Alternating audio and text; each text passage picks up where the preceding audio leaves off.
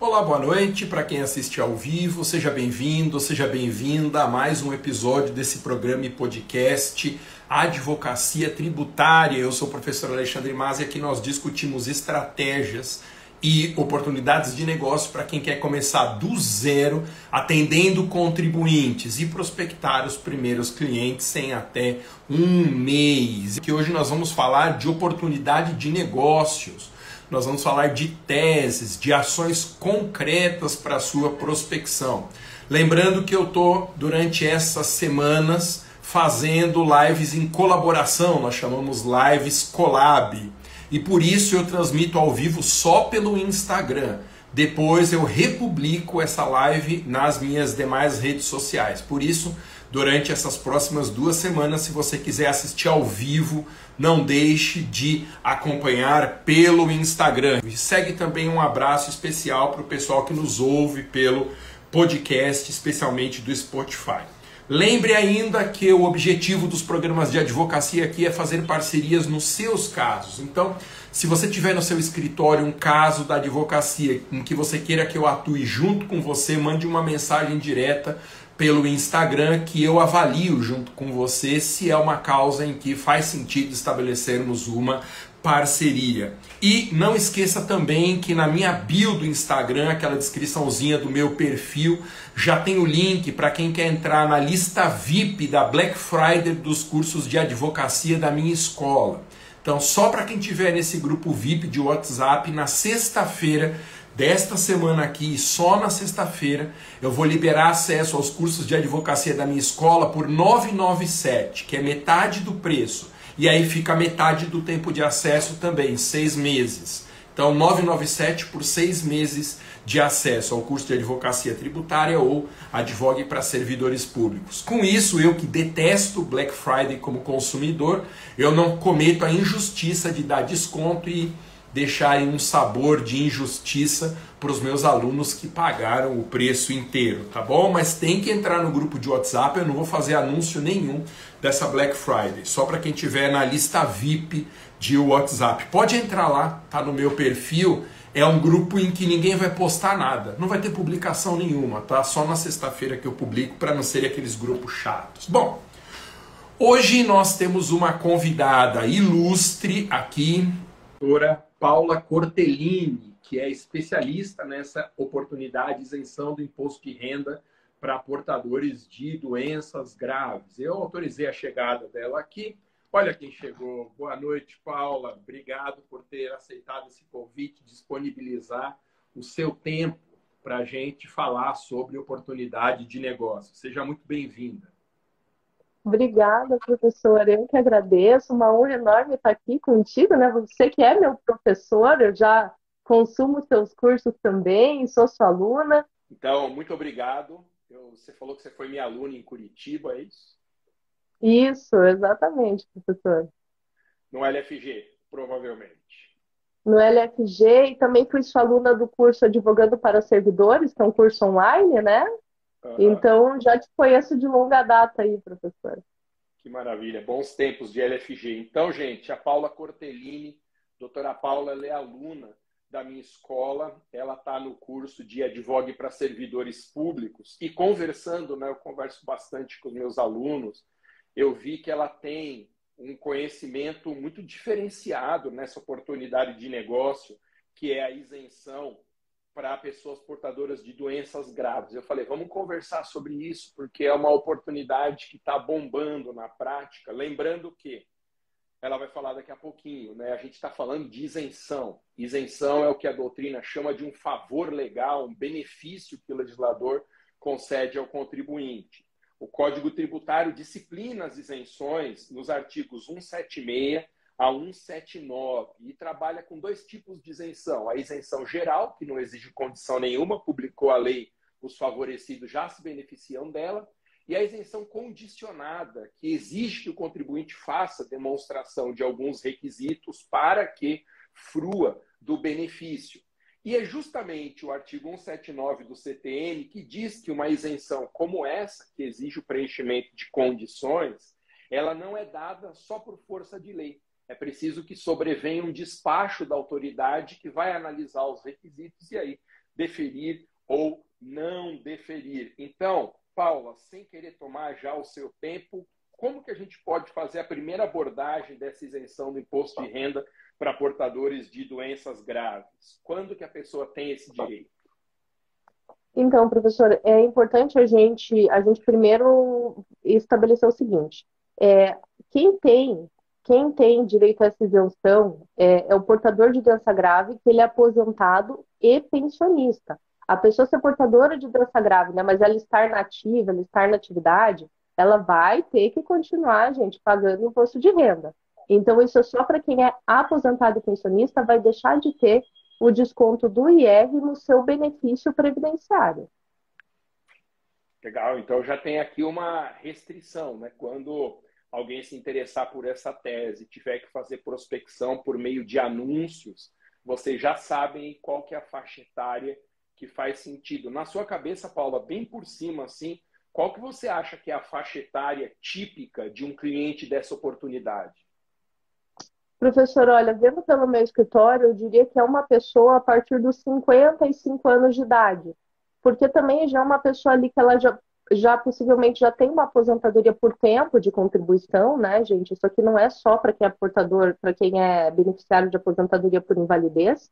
Então, realmente acabam sendo clientes ali acima dos 55 anos, porque que, se for jovem, é uma pessoa que está com uma cardiopatia, que está com uma neoplasia maligna, mas muito jovem, né? Então, já restringe também o público, né? Graças a Deus, né?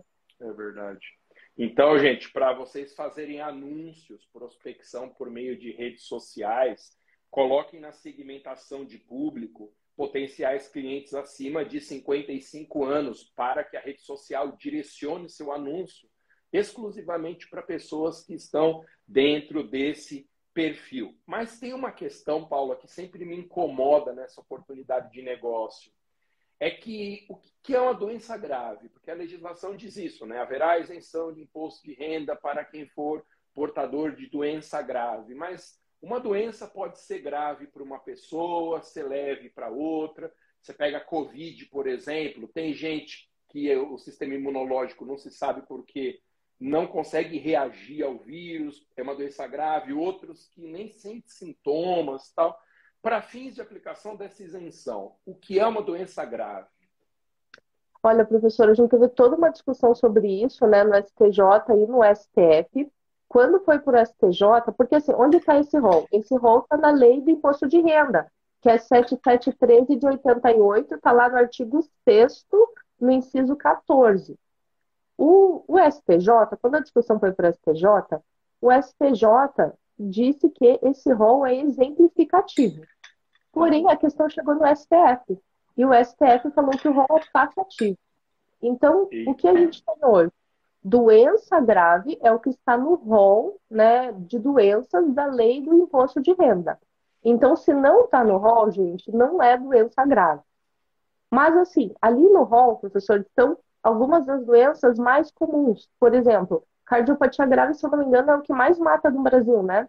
Então, nós temos ali cardiopatia grave como é, doença grave. Nós temos neoplasia maligna, o câncer em todas as suas formas. É uma doença grave, infelizmente uma doença bem comum, né? E nós temos outras doenças, mal de Parkinson, né? Por exemplo, tá ali também. Então, nós, hepatopatia grave, nefropatia grave. Então, nós acabamos tendo um rol que ele engloba várias doenças, mas te dá um exemplo, o mal de Alzheimer não está ali, né? Uma doença grave, Nossa, progressiva, degenerativa. Exato. Mas, professor, por exemplo, a gente tem ali na lei alienação mental. Então, o mal de Alzheimer, é, dependendo do quadro de demência da pessoa, a gente consegue enquadrar na categoria de alienação mental.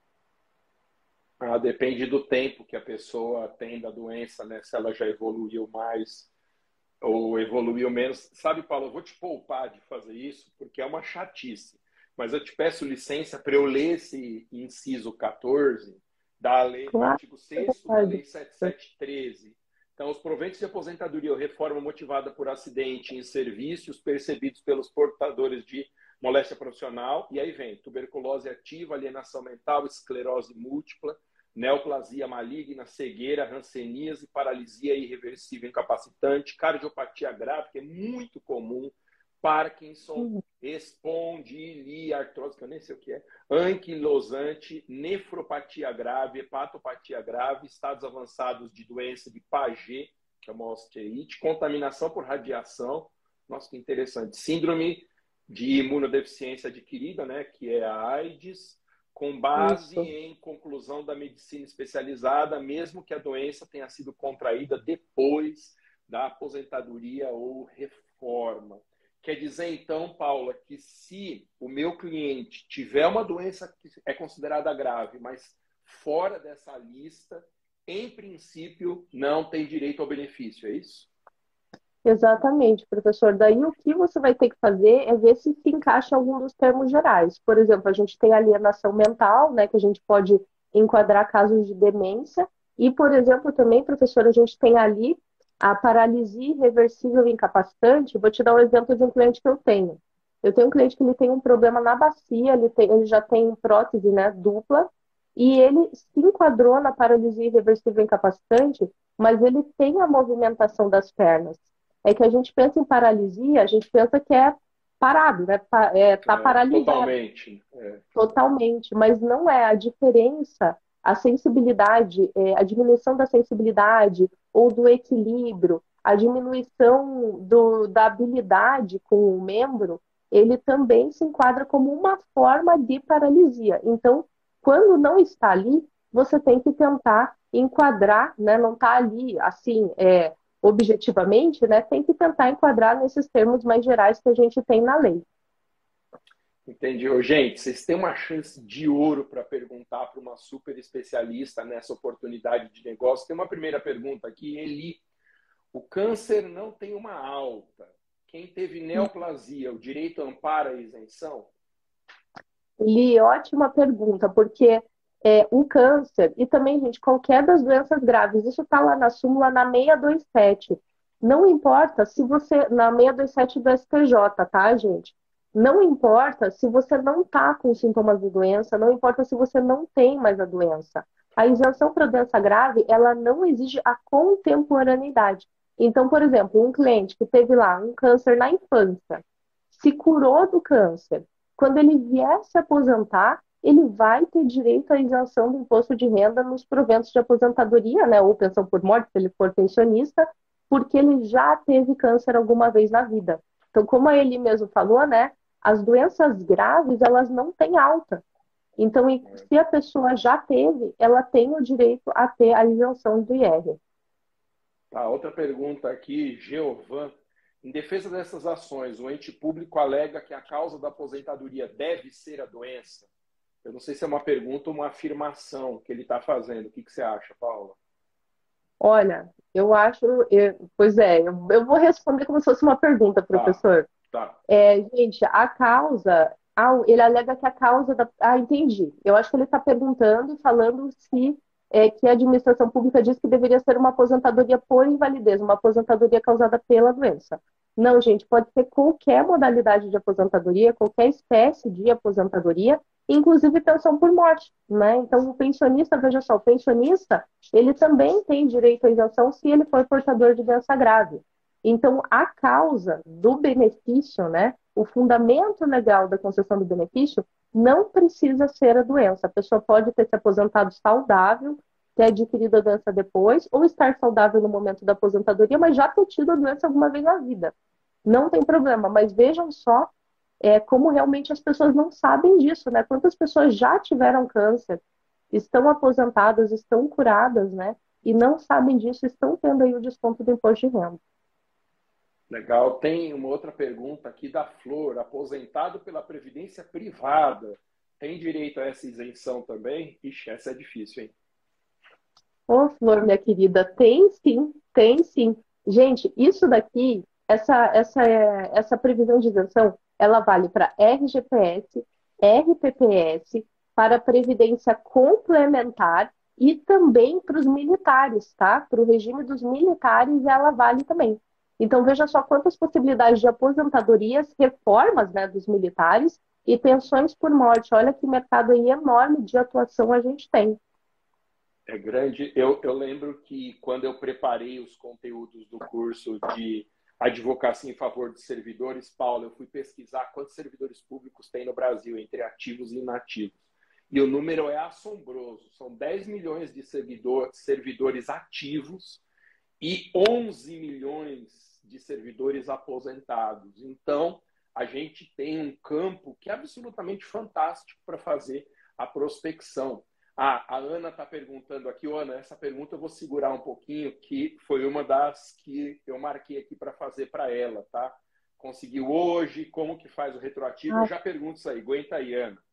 É, em relação, oh, Paulo, ao câncer, que é extremamente comum, talvez, talvez a mais comum dessa lista, me falta informação sobre isso, mas é, eu tenho essa sensação. Se a pessoa já se curou, como que funciona o benefício? Ela perde, continua?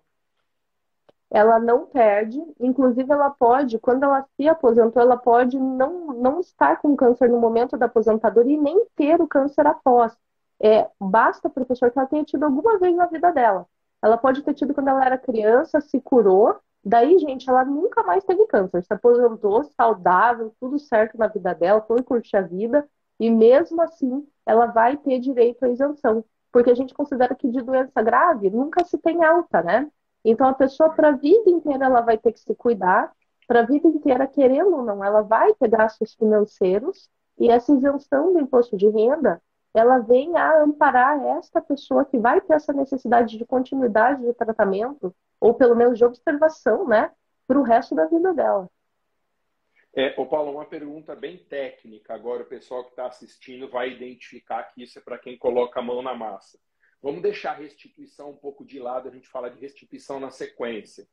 Qual uhum. é o uhum. nome da ação que você costuma propor ou não é uma ação judicial? Qual que é o movimento processual, digamos, que você faz para conseguir a isenção daqui para frente, independente da gente conseguir restituição? Tá, opa, vamos lá então, professor. É o seguinte, tudo começa, gente, com um pedido é, no, no gestor ali, né, da, do órgão de previdência. Então, se você está lidando com RPPS, você vai pedir, por exemplo, eu estou aqui no Paraná, quando eu tenho isenção Aqui no Paraná é Paraná Previdência. Eu faço um pedido na Paraná Previdência. Se você está lá, gente, está com uma pensão por morte de militar, você vai fazer o pedido no órgão lá do pessoal da gestão, né, de recursos humanos dos militares. Eles têm lá órgãos de gestão dos inativos, lá que você vai pedir. Então é sempre é, no ente de previdência ao qual essa pessoa, né, esse, esse segurado, esse beneficiário, ele está vinculado. Começa por aí, professor. Daí eles vão encaminhar essa pessoa para uma perícia médica, tá?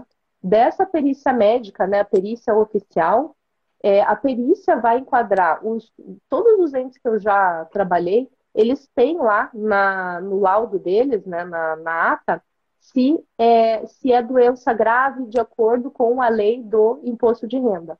Se ele colocar sim, maravilha, né? Já vai vir a isenção na próxima folha de pagamento, roda a folha de pagamento, já vem a isenção. Agora, se ele colocar que não e for uma doença grave, você vai ter que judicializar, né? Você vai ter que judicializar e você vai daí entrar com uma ação de isenção de imposto de renda em razão de doença grave. Nossa, mas que notícia boa, Paulo. Então, como regra, a não ser que caia numa dessas exceções, não precisa entrar com uma ação judicial, não vira refém de precatório, é tudo pela via administrativa, com exceção desse caso que você mencionou, mas aí é bom demais, né, não? É, então, professor, para isenção é tranquilo, né? Se ele dá isenção administrativamente, beleza. Agora, gente, a restituição você vai ter que pedir administrativamente. Não vai dar para fugir, né? Vai dar, mas você consegue pedir pela Receita Federal. Mas, professor, na minha experiência, é porque tem uma coisa também. Quando ele dá o direito à isenção, é, você tem a restituição que você pode pedir na Receita Federal, porém, permite-se que você vá direto para o judiciário. Como via Perdicomp, né, gente, que é o sistema que a gente pede a devolução dos valores, está demorando muito, eu vou direto para o judicial. Na própria contestação, às vezes não, eles nem contestam, eles reconhecem o pedido, a União reconhece o pedido, então são sentenças rápidas. E se a gente está falando de união, é, eu considero, gente, rápido, né? O pagamento do precatório é rápido. Se a gente for ver o estado do Paraná, está atrasado 20 anos aqui no Paraná, né? É, Mas na União é. Nossa, absurdo, né, professor? É, absurdo. é o maior dos absurdos, sem dúvida. É, ô Paula, deixa eu fazer um comentário aqui antes de a gente falar de restituição, que é o proveito econômico, a recuperação de crédito, tudo que todo mundo quer saber. Eu vou dar uma opinião muito pessoal minha, como autor de livro, como doutrinador. Se o cliente aparecesse no meu escritório com uma doença considerada grave, baseada num laudo médico, ainda que a doença não constasse do rol do inciso 14, com jurisprudência do STF ou sem jurisprudência do STF, eu ia invocar o princípio da isonomia para a defesa desse cliente por uma razão simples. O princípio da isonomia só serve para isso. Se a lei ela dá um benefício para uma pessoa que está numa condição X e o indivíduo está numa condição Y, que é tão restritiva quanto a X, o princípio da isonomia ele determina que o fisco dê um tratamento igualitário. É claro que o STF vai dizer que o rol é taxativo, porque senão ia abrir uma avenida para casos judiciais, mas no caso a caso eu recomendo a utilização aqui do princípio da isonomia, porque se o princípio da isonomia não servir para isso, é só tirar da Constituição, então. Mas essa é uma opinião bem pessoal minha, Paula. Ah, restituição, que é o que todo mundo quer saber. A Ana Brandão aqui. Consegui hoje isenção administrativa do meu cliente. Parabéns, Ana. É isso aí. Como requerer no site da Receita? É difícil? Vamos falar então de restituição, Ana. Então, professor, a restituição, ela é pedida pelo Perdicomp, né? É, que, gente, ele é um sistema, ele é meio chatinho de mexer até você pegar chama, manha. Chama como? Nunca ouvi falar, pelo amor de Deus. É Perdicomp, é P-E-R-D, daí tracinho comp, C-O-M-P. Mas assim, gente, eu vou dar já, professor, já vou dar uma dica de prospecção aqui, tá? É, muitas coisas, gente, chegam até mim por contadores. Então, muitos contadores sabem que eu faço a isenção.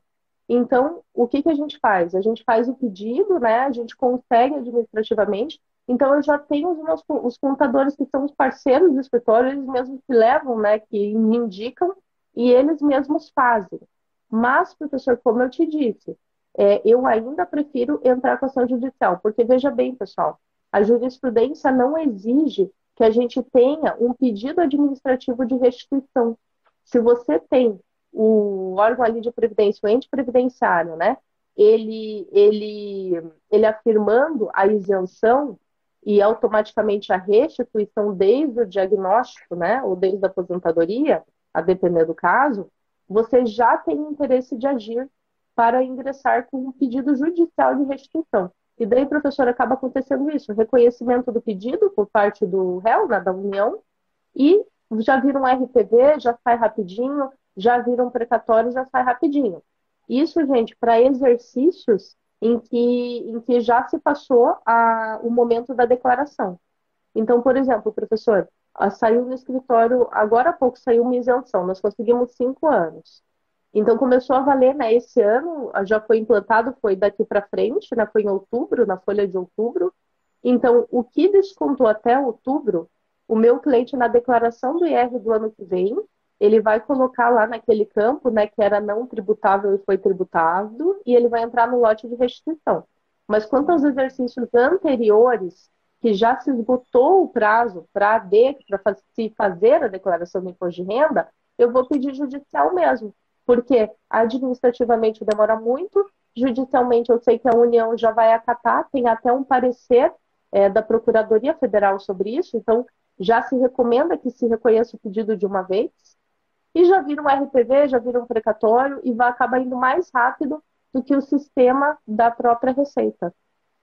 Nossa, gente, olha que dica preciosa. A primeira, então, de fazer parceria com contador. Gente, contador não é inimigo do advogado. Tem gente que acha que o contador existe para roubar cliente do advogado, mas é imprescindível a gente ter contadores de confiança, inclusive porque eles trazem clientes, né, como a Paula mesmo disse.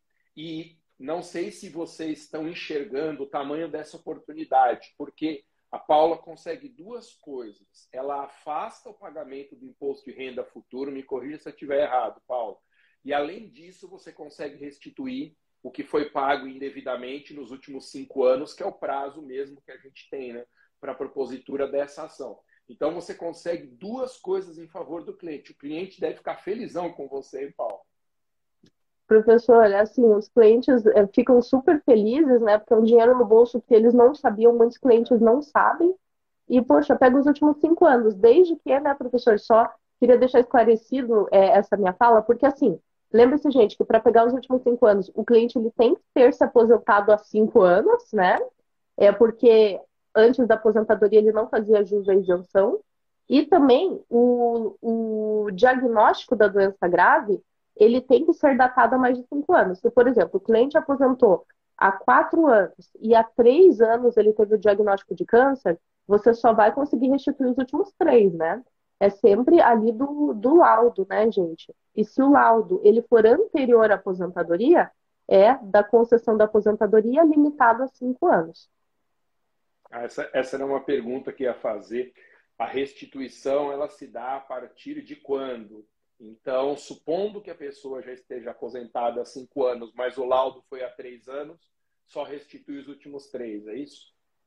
Isso mesmo, professor. Daí vai ser da data do diagnóstico. Do diagnóstico. Aqui tem uma outra pergunta da Amanda: como classificar cardiopatia grave? A pessoa não precisa estar entre a vida e a morte? Gente, cardiopatia grave, né, é, é controverso, porque é, nós temos, tem uma orientação é, médica, tem um, um, documento, eu não lembro agora se é da OMS, professor, mas é de algum órgão desses, assim, falando sobre cardiopatias, né? Então, por exemplo, uma discussão que existe no judiciário, a pessoa, em alguns casos, em alguns tratamentos de cardiopatia, a pessoa tem que colocar um stent, aquela válvulazinha, né? E daí vem essa pergunta, tá bom, mas agora essa pessoa tem um stent, é doença grave ou não? O que se tem entendido, né? Que a cardiopatia grave, ela é aquela cardiopatia que diminui a qualidade de vida da pessoa, que diminui a função do coração. Então, ainda que se coloquem mecanismos ali, né, é, como stents, por exemplo, ponte de safena, essas coisas, é, a, a caracterização da doença grave, ela ainda está ali. Mas, gente, o que eu recomendo para vocês, e essa aqui é uma dica preciosa, porque eu aprendi a duras penas, né? Que é normalmente como a gente aprende bem as coisas, é, é vocês irem né, para os médicos. Eu mando uma cartinha para o médico. Quando a pessoa me contar, ah, eu tenho, né? Isso já está na minha ficha de atendimento. Se você tem alguma dessas doenças, dois pontos. Coloco todo esse rol. Se a pessoa assinala, eu peço para ela pedir para o médico dela que coloque o CID, lógico, né? A literalidade do CID mas também a literalidade da lei. Então, que o médico coloque o CID da doença, é, desde quando tem a doença, né, é uma informação importantíssima, e também que coloque assim, é portador de cardiopatia grave. Já o próprio médico da pessoa qualificando aquela cardiopatia como grave. Essa questão da literalidade no atestado, ela aumenta bastante as chances de deferimento, gente, do benefício já na via judicial. Você faz um enquadramento que é literal mesmo, né? É indiscutível, vamos dizer assim. Ô, Paulo, tem outra aqui. Há possibilidade de buscar a isenção do imposto de renda para diagnóstico de efizema pulmonar? Infelizmente, não. E eu posso falar isso né, com propriedade, porque, assim, além de não estar aqui no rol, a minha mãe é portadora do enfisema pulmonar gravíssimo. Então, quem me dera pudesse, né? Ia melhorar bastante a vida financeira da minha mãe. É, mas, gente, não, não tem hoje, né? Porque não está aqui. Mas como o professor Maza falou, é, se você for pelo princípio da isonomia, se é uma doença degenerativa e progressiva, como é o enfisema pulmonar, né, gente? A pessoa nunca vai se recuperar do enfisema pulmonar, ela nunca vai voltar ao que ela, ao que ela era antes. Né? A parte do pulmão ali que tem enfisema morre, essa é a verdade, né? É, então, dá para brigar aí com o princípio da isonomia. É, gente, não é algo que está sendo aceito, mas nós, advogados, que temos que levar né, para o judiciário para as coisas serem mudadas, para entendimentos serem alterados aí, né, eventualmente. É, toda tese, por mais incrível que ela seja, ela sempre começa com alguém que ousou discordar da jurisprudência predominante, fez o pedido e aí a oportunidade foi ganhando corpo. Duas perguntas que ela já respondeu, acho que está chegando muita gente no meio, tá? É, o Giovanni pergunta se é necessário negativo do pedido administrativo. Ela já disse que não, porque não há necessidade de esgotamento. Rol é taxativo. Priscila, ela explicou que numa primeira decisão do STJ era considerado exemplificativo, mas o STF bateu o martelo pela natureza taxativo, que não impede que a gente vá buscar com base no princípio é, da isonomia. Ô Paula, e documentos de comprovação? Você falou da importância de ter a literalidade do Código Internacional de Doenças. É, tem mais alguma coisa importante em matéria de comprovação da condição do contribuinte? Olha, professor, além do, do, atestado médico, né, que eu digo na verdade a declaração médica, a literalidade do CID. Então, gente, é importante que tenha no atestado o CID, a literalidade do CID, a data de início da doença, porque isso vai delimitar, né, é, temporalmente a isenção, tá, e a restituição, né, e assim, professor, é, tem que ter, gente, vou, vou falar agora especificamente de neoplasia maligna, câncer, gente, tem que ter o laudo da biópsia, tá, que constatou a presença do tumor maligno.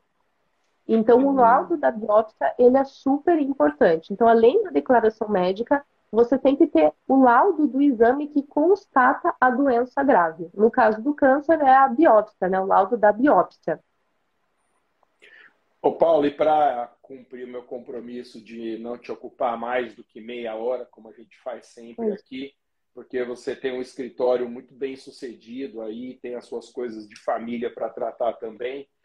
É uma parte que é muito importante quando a gente fala de oportunidade de negócio como que a gente faz precificação numa causa como essa? O que, que você sugere? Qual é a sua experiência? O que, que você recomenda? Professor, olha, eu pratico preço de mercado. Vou explicar para vocês como é que funciona. É, eu faço o seguinte no meu escritório: eu cobro 30% da restituição e o equivalente a quatro parcelas mensais vincendas do desconto que a pessoa né, para de ter. Então, 30% de restituição, e daí, a partir do momento que a gente consegue a isenção, que na folha de pagamento do aposentado ou do pensionista não vem mais o desconto, aquele desconto que ele tinha, ele paga o equivalente para mim, por quatro meses, quatro parcelas em vendas, e mais os 30% aí de restituição.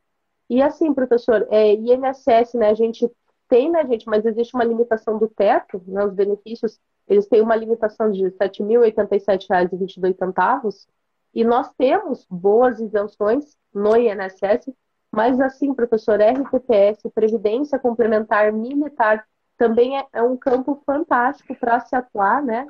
E não temos pessoas fazendo, não temos profissionais fazendo aí. É, eu tenho até um, uma intuição de por que, que as pessoas não fazem porque esse tipo de caso ele está muito em cima da fronteira entre mais de um ramo do direito. Então, ele é muito direito administrativo, pela questão de você provocar uma autarquia para que ela reconheça o direito. Ela tem um pezinho no direito previdenciário também, com certeza absoluta, porque lida né, com aposentados e pensionistas. É direito tributário, afinal de contas, o imposto de renda é um tributo.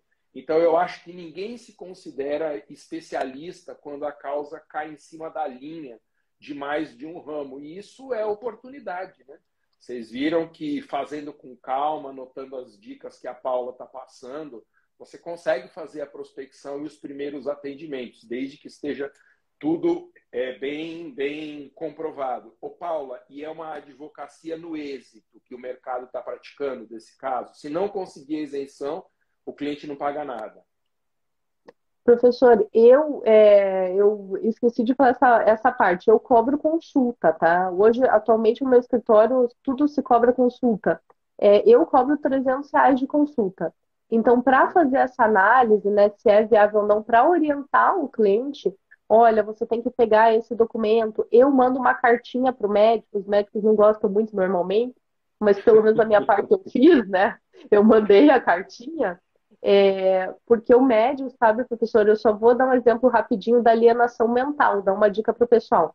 Às vezes você tem um cliente que está num quadro de demência de Alzheimer e você, eu peço para o médico, como eu falei, para pôr a literalidade do que está na lei, alienação mental. Só que, por exemplo, alienação mental não é um termo médico, é um termo lá da lei. Alguém inventou esse termo. Não existe alienação mental na medicina, existe o quadro de demência.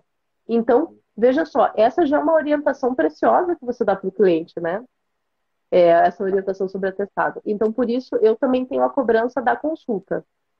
Entendi. Gente, é muito importante fazer isso que a Paula está sugerindo, para a gente não advogar só no êxito. Se a gente advogar só no êxito, a gente vai ter um degrau remuneratório até as causas começarem a engrenar. Essa solução de cobrar pela consulta realmente é, é muito surpreendente, Paula. É uma excelente saída né, para não ficar no zero a zero, assim, vamos dizer, quando a gente tem todo o trabalho de entrar com a ação. Paula, tem um monte de pergunta aqui que ficou pelo caminho.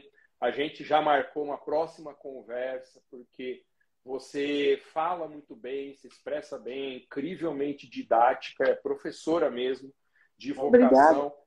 E é muito legal a gente encontrar alguém assim que sabe explicar detalhadamente, que tem a generosidade né, de ensinar o que sabe, sem achar que está criando concorrentes para a gente fazer parcerias. Muito obrigado, Paula. Obrigado pelo seu tempo e a gente se vê na próxima semana com outra live que a gente combinou. Muito obrigado, viu? Obrigada, professora. Eu que agradeço. Um grande abraço, então até semana que vem. Até, gente. Esse foi mais um episódio do programa Advocacia Tributária. Hoje nós falamos sobre imposto de renda, é, isenção de imposto de renda para pessoas portadoras de doença grave, com a doutora e professora, posso chamar assim já, Paula Cortellini, especialista nessa oportunidade de negócio. Lembrando que às sextas-feiras nós temos os programas de servidor e improbidade. Muito obrigado, boa noite. Nos vemos sexta-feira, se Deus quiser. Tchau, gente. Até a próxima.